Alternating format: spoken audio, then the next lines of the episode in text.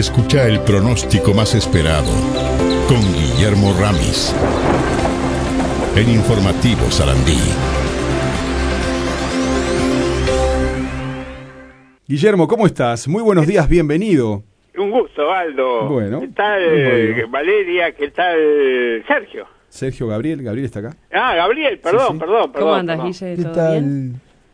Bien, bien. Bueno, eh, a la audiencia, por supuesto, que Por está todos los días al que te pie. están esperando hace ratito. Ya Sí, y además este, nos dejaste ayer eh, picando con una historia que ibas a desarrollar hoy, Guillermo. el, eh, exactamente, las mediciones que se realizan en la estación meteorológica de Ah. Salto Ah, mira.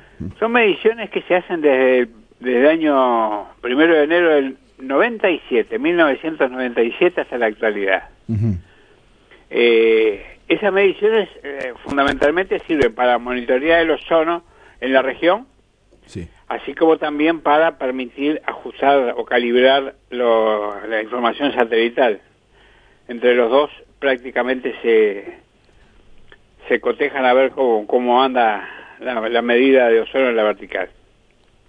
Y bueno, y son los eh, los observadores del salto y el encargado de la estación, que es el señor Sergio Aricorreta, que están al firme todos los días haciendo por lo menos cuatro a cinco lecturas diarias.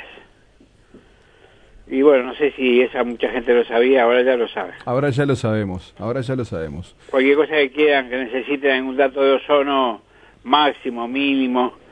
Eh, el valor diario eh, oscila entre un- en la estación medido, oscila entre un mínimo de 245 unidades de Sí. y entre las 300 a 310 unidades de Dobson.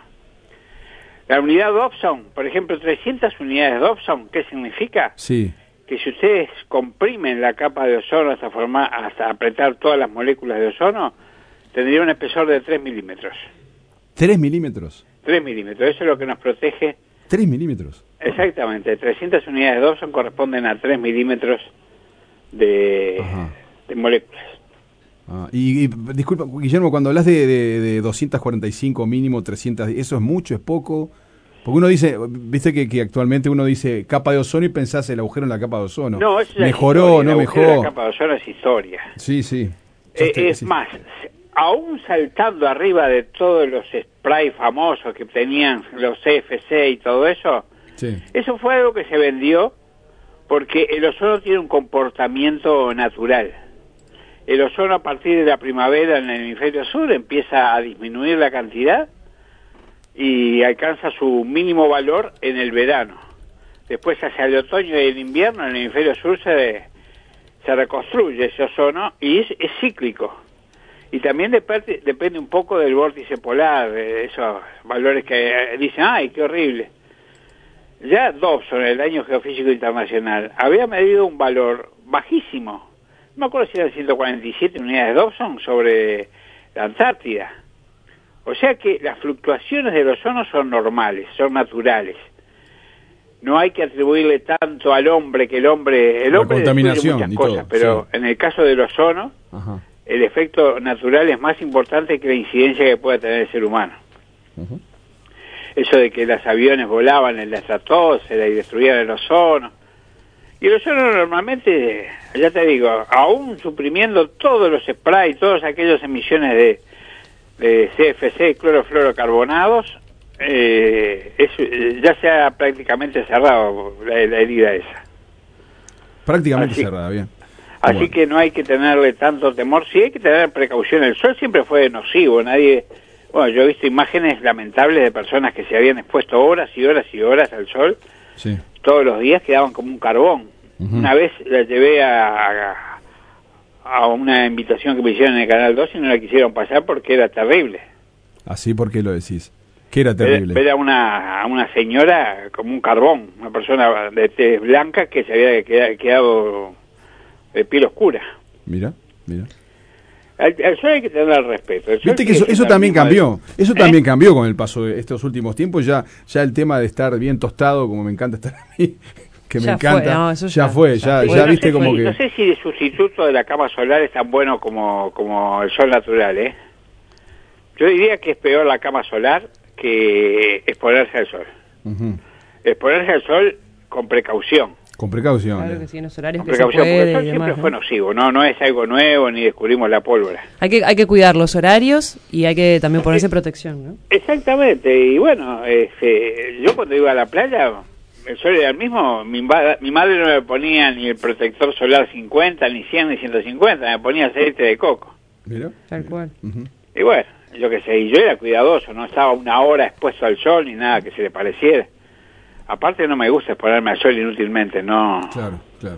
es algo que es este intrínseco. Sí, está bien, está bien.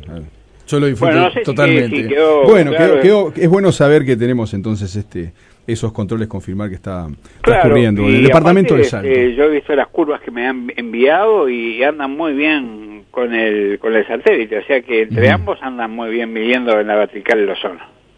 Bueno, muy bien. Así que cualquier cosa que necesiten saber del ozono, llaman a la estación de Salto y ahí les van a dar los datos históricos y los actuales. Perfecto. Bueno, Bueno, ¿y vamos qué, te- tenemos para, para nosotros hoy? A ver. además. Bueno, todavía un poco de viento en el sudeste, no es para decir que barbaridad, pero hay rachas de 50 kilómetros por hora en las costas de Maldonado y Rocha. O sea, eso va a ir desapareciendo con el correr de las horas. Acá abundante nubosidad en la mañana, después en la tarde y noche con cielos despejados.